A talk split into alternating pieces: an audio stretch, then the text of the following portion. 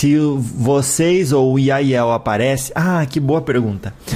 Se a sociedade Yaiel aparece hoje e o senhor já sabe que a gente vai pedir alguma coisa para eles. Já estão pedindo. O que o senhor o que aí viu? O que o senhor sugeriria que pedíssemos? Dentre tudo que podemos pedir.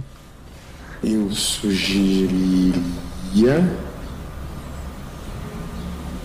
que pedissem que ficassem juntos, que coexistissem nos seus dias a dias e que dessem e que dessem a oportunidade de pelo seu exemplo nós nos desenvolvermos.